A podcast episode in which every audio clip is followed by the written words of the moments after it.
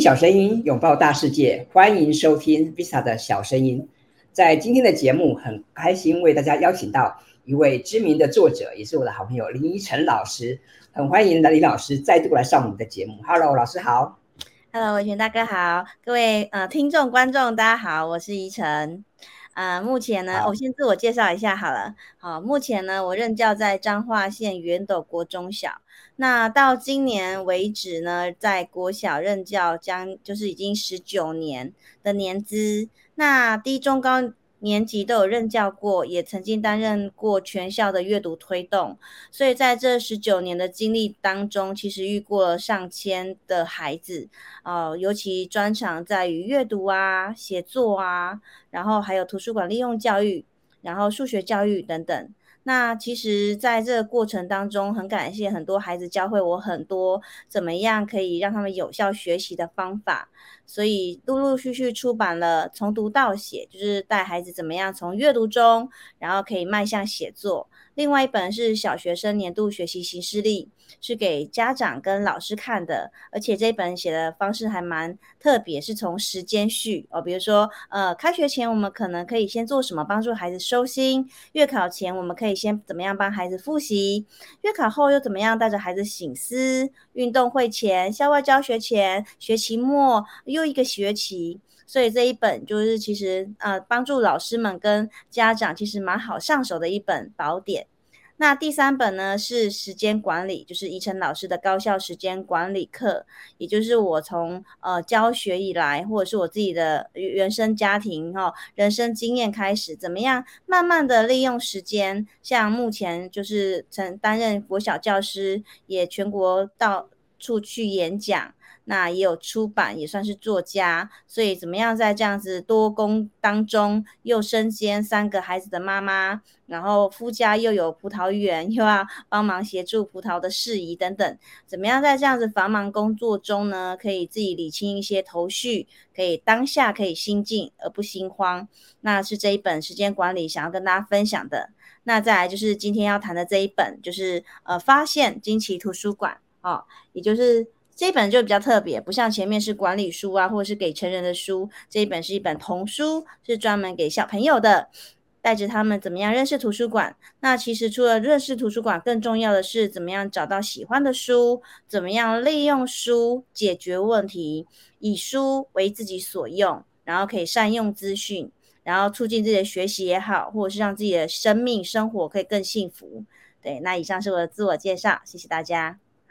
谢谢老师哈，那非常开心可以邀请老师来上我们的节目哦。刚刚听到老师讲说你已经在小学任教十九年了，哇，这听起来真是让人觉得非常诧异，因为感觉老师非常年轻诶，感觉好像刚出校园没多久，没想到已经有这么丰富的经验了哈。那么也非常开心，上次老师来上我的节目是来跟大家来分享那个宜晨老师的《高效时间管理课》这本书哈。那么因为说到时间管理，我想不管是大朋友小朋友哈，都很需要学习这个技能，因为我们总觉得时间不够用哈，那么这次怡晨老师带来他的最新力作是他的第四本书哈，这个发现惊奇图书馆哇，我觉得这本书看起来真的好棒哦！我自己在看这本书，我觉得好像又重温了我的小学生的这个校园生活，觉得非常有趣哈。那么啊，我就想请老师来跟我们分享一下，那么为什么哈你这次想要写这本书呢？那么在这个时间点出版这本书哈，对你对你来讲，或者对同学来讲，有什么意涵吗？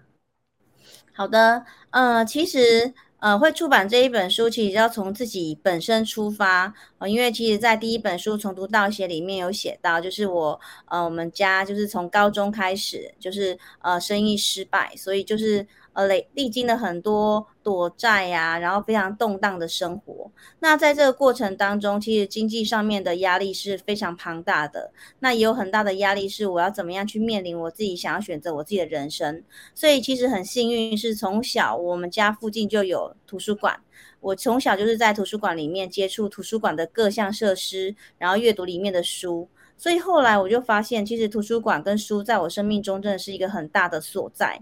那在这个过程当中，除了阅读书籍以外，它会给我很多疗愈的养分。那在经济拮据的时候，它也给我很多的刺激，包括怎么样写稿啊，哦，怎么样投稿，怎么样获得奖项、获得奖金，慢慢的成为老师，从什么都不会，而且我本身是数学教育学系，那怎么样跨界跑到阅读跟写作的范围？其实这些书都是功不可没。那我后来就慢慢在发现，哦，我自自己的阅读跟别的老师的阅读有点不太一样，就是我的阅读是比较偏向阅读，呃，图书馆式的阅读。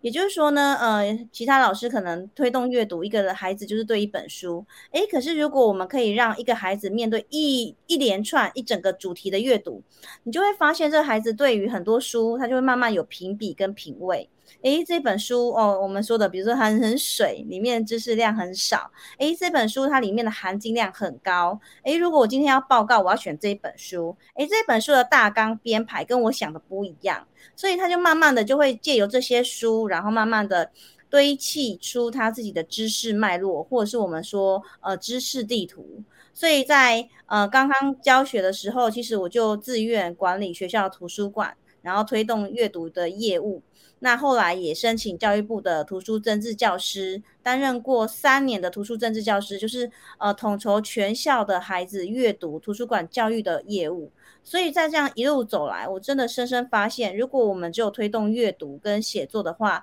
其实如果我们可以再加上图书馆教育，那真的是如虎添翼，因为它可能已经呃不只是阅读书籍纸本书，它可能还是资讯处理、数位阅读。主题阅读或者是探究阅读等等等，哦，所以在呃前几年其实。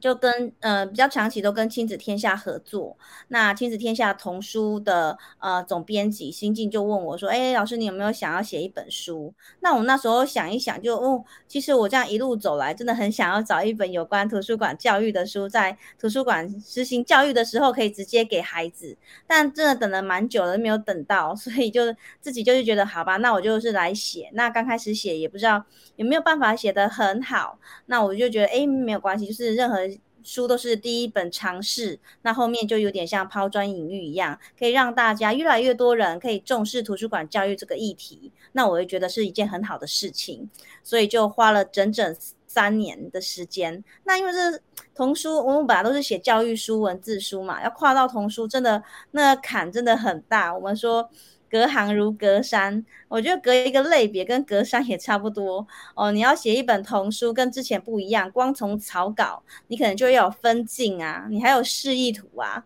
所以我打开我的那个，我最近在准备要分享这一本书的内容的时候，就发现我光这童书的草稿，大家觉得那个里面书字数没有很多，但是要写给呃会者啊，跟他沟通啊，其实也将近三万字。更别说里面几百张的图，甚至很多图可能我真的找不到，就是呃网络上有可以模拟的，我还自己用小画家 把它画出来，所以真的是光写就耗费了一年半。那后来修稿跟编辑讨论，再修，然后再讨论，等等等等等，然后又花了一年半，所以真的整整花了三年的时间才能跟大家见面。对，所以这一本书。真的是蛮辛苦跟坎坷的，对。的确哈，刚刚我在看这个林老师的分享哈，我回顾我自己刚刚一开始看拿到这本书的时候，我也觉得哇，真的很不简单。因为乍看之下哈，这本书的篇幅没有很多，但是每一页啊，每一字每一句字里行间，其实都有很多的智慧跟很多的经验在里面。那当然，这本书哈也不是只有作者哈这个的努力嘛，我们的会者哈也也投入了很多的心力哦。我想能够呈现一本这样的书，这个需要到靠大家群策群力。当然，也不只有作者跟会者了，出版社这边应该也花了很多的力气，对不对？哈，我想编辑也需要给我们的编辑呀，给我们的美术设计等等的同仁给他们一个赞哈。那刚刚林老师跟我们分享了他对于图书馆这个呃的兴趣，跟他为什么想要写这本书哦。那我也很认同老师的建议，就是我们可以采取主题式的学习啊，因为博览群书有的时候比你只看单看一本书、两本书会来得更棒哈。那接下来我们想要跟大家来聊一聊，就是那说到图书馆哈，我们都知道图书馆很重要，也都知道图书馆是一座宝山。但是很多人，我想不管大朋友小朋友哈，都可能会有这样的一个疑问：哇，进到图书馆，那真的不知道从哪里看起啊，不知道从哪里逛起，对不对？所以想请老师来跟我们分享一下，根据你的经验，那么像学校图书馆哈，我们在我们说要来一个巡礼哦，那可以从哪里开始呢？嗯，我觉得其实可以先看年龄，诶，就是如果是一二年级的孩子，我们可以先教他怎么样把书借回去，他们就会哇，非常的惊讶这样，或者是我们翻开一些立体书或大书，先吸引他的目光。那我想要特别谈的就是，比如说对于一些高年级的孩子，比如说像我最常遇到就是高年级的男孩子，他们可能就是不喜欢看书字。字一多，他头就痛。有时候有些孩子跟我说：“老师，我打开书大概三秒钟就睡着了。”那我就会很好奇问啊，诶，那同学你有没有兴趣？那我就发现这些可爱的男孩子们啊，就是诶，他的兴趣可能是比如说笑话哦，交通工具、挖土机哦，或者是篮球等等。那我就觉得哇，你只要有一个孩子，他有一项兴趣，老师就可以找到一堆书给他诶。所以那篮球的孩子，我就帮他找了什么烂篮球技巧啊、篮球之神啊，或 NBA 的杂志啊，等等等等等。然后他就非常的惊讶说：“哇，老师原来图书馆有这么多书。”他还有说，比如说他要去投那个罚球线的比赛，他还要告诉你要怎么样投才会投得准，然后要怎么样自己刻意练习。所以我，我自己觉得台湾的童书界真的很厉害。像我曾经出过国去演讲，去过马来西亚，去过新加坡，我都会去，还有香港哦，中国大陆等等。那我就曾经都去他们的，呃，就是他们的图书馆去看，或者是书局去看。我真的发现呐、我们台湾的图书。童书界真的很厉害，编辑他们都很认真开发新的题目，跟引进好的翻译作品，或者是我们本本地的童书作家就非常的厉害，所以其实非常的多样，甚至可以给孩子很多就是有创建的眼光，或者是前瞻的思想等等。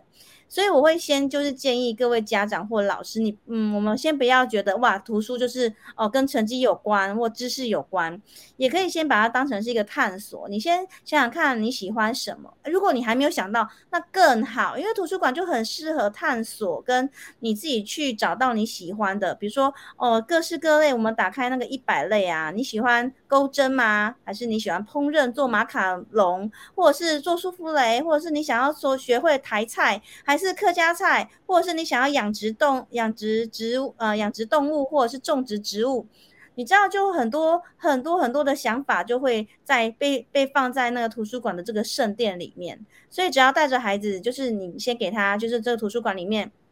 分类表，让他先看看，哎，你对哪几类有兴趣？找出来之后，到那一个柜子去看看有没有你喜欢的书，有没有你喜欢的类别。那其实对孩子来讲，他的眼睛都会瞪大，然后就会非常的惊讶，然后就迫不及待。那这时候他只会怨叹说：“老师，为什么我的借书册数只有五本，根本都借不够？”哦，所以这边小小跟大家分享一下，我觉得真的是就。你你真的让他去去探索，或者是去体验，他会觉得他这比就是手机呀、游戏呀、看影片啊好玩太多了。好，那刚刚老师提到这个图书馆的体验嘛，那我我也很认同老师的的建议哦，就是可以先让大家去喜欢图书馆哦。那刚刚我们说图书馆是一座宝山嘛，那要怎么样找到自己喜欢的书呢？老师可不可以给大家一些建议呢？好的，其实在这本书里面啊，就有我就有非常明确，就是其实也是孩子告诉我的，他们就是有常常会有很多的疑问。那刚开始我都会跟他说哪个书在哪里，哪个书在哪里，那他们都会很信任老师的就是分享，因为我的分享或者是我的书也都是其他孩子来教会我的。那在这一本书里面就有以书找书，后来我就希望孩子们可以自己找到，就是自己学会他自己呃找书的方法。那最直观的就是，比如说，如果这个图书馆的分类是非常的完整，在这一本你喜欢这一本书的旁边，就是相类似同类的书啊，比如说，如果是恐龙，它旁边就是恐龙的书哦；如果是烹饪，它旁边就是食谱。所以，先从同柜开始，这是最方便的。就你可以找到找到一连串同类的书。那第二个就是，比如说我们可以看一下，呃，如果是比较大的孩子，我们可以教会他搜寻。那这个搜寻，它就可以跨类别。诶，刚刚恐龙的书如果都放在三六零或三八零，就是索书号，那你就可以发现它左右就是他喜欢的书，那就全部都可能是介绍恐龙的百科等等等。可是如果你到电脑里面去查询“恐龙”两个字，它可能跑出来是恐龙百科，也有可能是八零零恐龙，呃。怎么样写一本恐龙的，就是小说或者是恐龙的故事类？那如果是九零零，可能就教你折纸，怎么样折出一只恐龙，或者是用纸黏土来做出一只恐龙。那如果是呃零零零的话，可能就百恐龙的百科全书，那或者是其他的，所以你就会发现，光恐龙这一个词语，它可能是一个概念而已。那它发散出去，就等于是慢慢的可以建立起对恐龙这个概念的各项类别的知识。哦，所以我们刚刚讲的第一个，先从贵号找；第二个，我们可以搜寻它的关键字。那关键字里面，书里面有提到怎么样教孩子下关键字，它其实跟他的后设认知还有他的上层运思概念是有帮助的，是有相关的。那第三个讲到第三个方法，其实你可以就是从作者，比如说孩子喜欢这个作者的呃文风也好，或画风也好，我们可以试着让他从他输入他的作者的名字去看看这位作者有没有相关性的。啊，我举例来说好了，比如说像亲子天下出版一套达克比，就是知识漫画书，它有很多可能是介绍恐龙啊，介绍演化啊，跟国中的地地球科学还有呃相关生物都有相关。那我们就可以输入，比如说达克比他的作者，像胡妙芬小姐啊，哦，或者是他的绘者啊，彭永成先生、柯志远先生，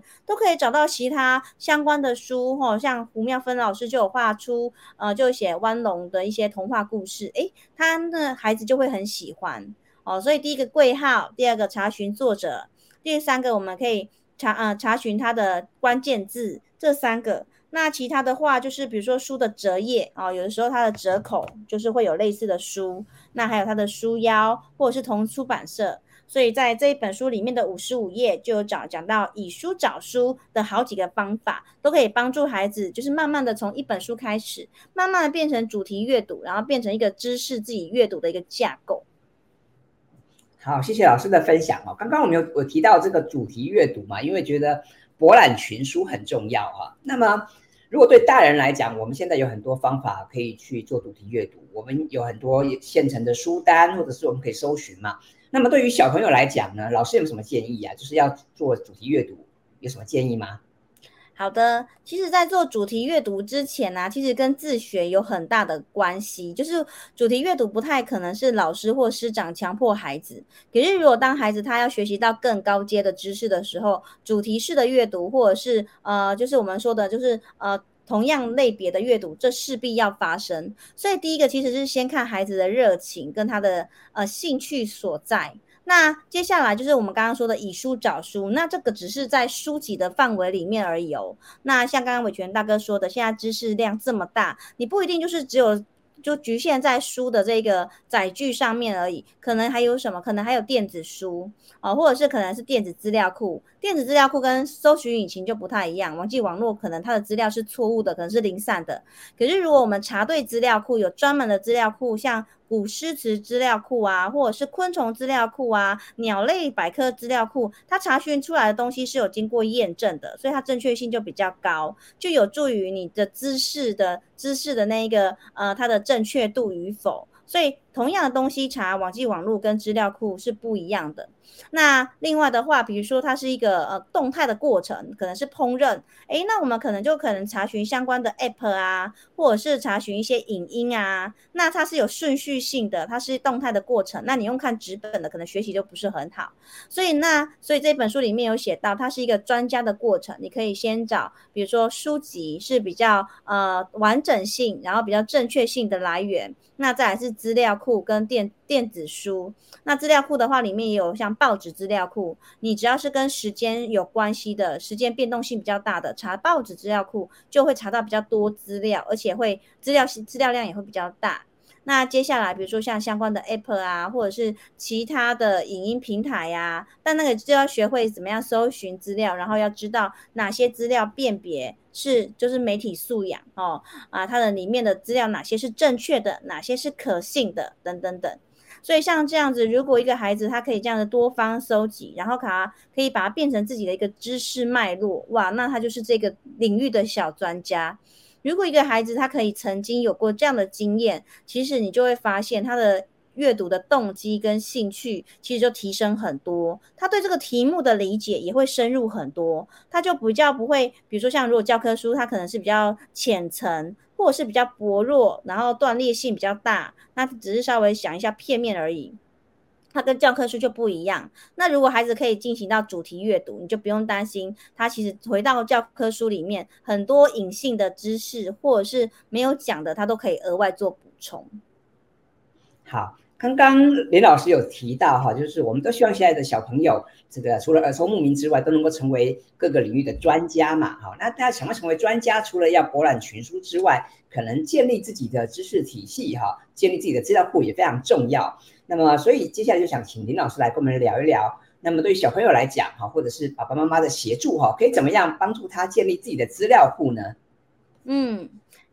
这个问题其实算是已经比较后阶、高高阶的问题了。那我也曾经被很多的家长问过，因为家长可能会担心，就是诶，我回家之后，我可能没有像老师一样有那么多时间哦，或者是可能没有办法像老师一样有同才的一些动力，带孩子做一些主题阅读，建立自己的资料库。然后，如果你硬性规定，孩子又会反弹，会觉得哇，爸爸妈妈，我回家已经够累了，你还要再给我其他额外的工作。那我自己是会觉得，其实。嗯、我们带孩子就是跟我们自己怎么样带领自己学习是一样的。我们可以先纯然的好奇，然后带着他去探索一项东西。那从小一点的开始，我们可以怎么做？其实，比如说，哎，我们如果家族旅行，我们就可以把这个任务有条件的下放给不同年龄的孩子。可能是如果是比较大的孩子，我们就可以请他规划一天一整天的行程啊，哦，搜寻相关的资料啊，或者是编列预算啊，排列行程啊，收集相关景点，然后家庭会议的时候大家一起讨论。所以在这个过程当中，孩子就会接触到很多需要去搜寻引擎、搜寻资料的机会。哦，那如果说没有这样做的话，你会发现孩子就是被动的，就是接收而已。那慢慢的，如果当这个孩子第一关可以做到的时候，我们就可以慢慢的再把它扩大一点点。其实，在生活中很多事情，它都是可以做成一个小小的专题研究。哦，例如说，比如说像我们刚刚讲的家族旅行，或者是，诶，如果是母亲节，我们想要做一道菜给妈妈，那这个食谱的规划、食材的取得跟食材哪里去购买，然后爸爸妈妈可能会比较偏爱什么，诶，这也是一个小小的专题。所以在这个过程当中，孩子就会从小的地方开始，慢慢的发现，诶。我还可以这样做，诶，我还可以这样找，然后这个过程当中不是一次就达正，可能常常一次找资料没有办法一次就找到成功，你可能要找第二次、第三次，然后合可，然后可能做完失败之后再回去再检查、再醒思等等等。哦，但我觉得从小地方开始，像诶煮一道菜开始，到煮一桌菜开始，或者是决定讨论我们家族旅行要去哪里，这个也可以，或者是怎么样安排我们全家的假日活动。这些都是。那比如说像现在五月了嘛，那快要到六月了，诶，六月时间又比较长一点，你甚至可以请孩子，那你列列一下你的暑假计划。那但是这边要请大家注意一下，就是因为这是需要尝试的，所以需要放手，所以你可能需要有一点点信任，而且你要有一点点嗯，承受孩子可能会失败的勇气。也就是说，当孩子要失败的时候，你不要漠然就插手啊，你这样查不对啦，就跟你说要这样了。那其实这样孩子真的就没有学习到，而是你要有一个范围，爸爸妈妈跟师长在心里面要稍微思考一下，我可以忍受孩子失败最多到哪里？那到什么时候我才要出手？哦，像我带孩子前几前几个礼拜去呃自助旅行，就是孩子他自己要找资料，比如说呃怎么样看公车时刻表、火车时刻表，怎么样买票，然后怎么样找吃的。到达现场之后，发现他们本来查的那个店家没有开。那这时候老师就说：“好，来走，我们就去吃那一家。”没有，没有，没有，你就是还是等待，让孩子决定，让他去承受。对，现实生活中本来就有这么多的意外跟可能。那我们要训练孩子，那我们真的要把那个能力跟那个权利下放给他，然后让他去决定，而不是说哦，就我说了算哦，我就决定要去斗南。没有，没有，都是孩子自己讨论出来的。那他们也会去发现。这次如果讨论失败，或者是这次我们哪哪里资料没有做好，失败了，对我自己的影响是什么？他自己有那个经验，有这个体验过，他才会回扣到下一次。那我下一次要怎么样做，才可以避免同样的事情发生？所以，像这些学习，很多是没有办法我们代替孩子去做的，因为这些学习务必要让孩子亲身体验，他才会有那些经验，长成他自己的神经元哈，然后才有办法面对下一次的挑战。对，所以我的建议是可以先从小的范围开始，让孩子进行小小的专题研究，然后再来慢慢往大的方向进行。那最重要就是我们要爸爸妈妈跟老师很重要的课题，就是要学会放手。对，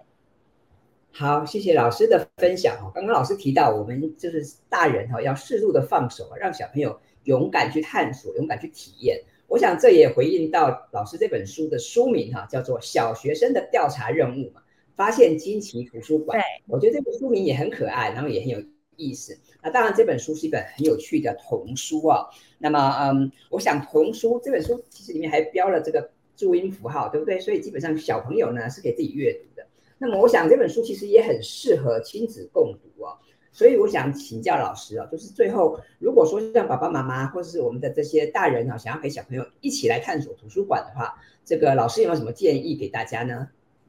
好的，呃，其实这一本书啊，我自己是很喜欢那个陈昭真教授说的，就是这这本书不是看的，而是要实做的。哦，所以很多如果书我们只有用看的话，其实没有完成它阅读的历程，而是我们要进行实作。所以呢，如果只是看书，我觉得就太可惜了。我觉得大家可以趁着暑假或假日时间，就带着这本书到图书馆去印证看看，家里附近的图书馆是不是就像书里面长的这样呢？哦，也后面的任务也是做做看，我们来查查看你喜欢的书是不是按照上面的方法有找到哪几项可以找到其他的书呢？哦，所以这。这一本书的话，我给大家的建议是，就是当我们这样子跟孩子看完之后啊，哦，我觉得很重要，就是是要挪出时间哦，因为。呃，世界上重要的东西、重要的价值都是需要时间来完成的。就带着孩子去实地走走看，然后呃，把我觉得其实逛图书馆可以是一个假日很好的运动，尤其又是暑假的话，哎，又有冷气可以吹，